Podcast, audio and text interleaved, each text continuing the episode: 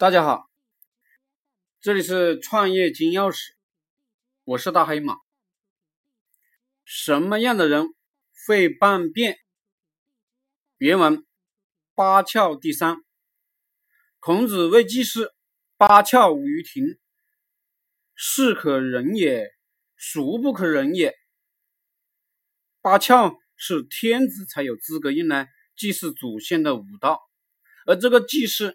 自己在家里就用只有天子才能用的武道来祭祀祖先，这明显就是把天子不放在眼里，把朝廷不放在眼里。后面一句“是可忍也，孰不可忍也”，这种事情他都忍心干，他还有什么不忍心干呢？谋反、叛变，他也忍心干吧？想要知道一个人未来的发展，看他是不是真心，就看他的行为。比如，一个下属敢辱骂领导，这明显是不把领导放在眼里。有的领导就比较粗心，原谅这个辱骂自己的下属，这样呢，显得自己大度。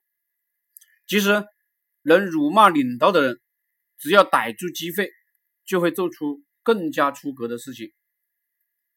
我以前有一个人事主管，在公司里喝水，把水呢倒到电脑上面，电脑被烧了，他理直气壮的不赔偿，我就大度的原谅了他。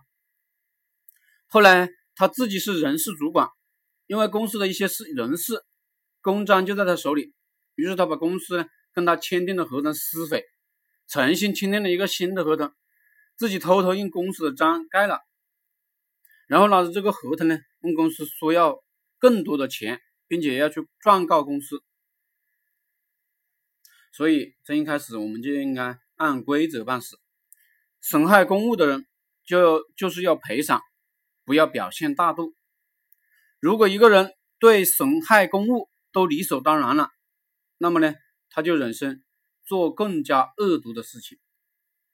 这是对是可忍，孰不可忍也。的一点切身体会，嗯，好了，谢谢大家。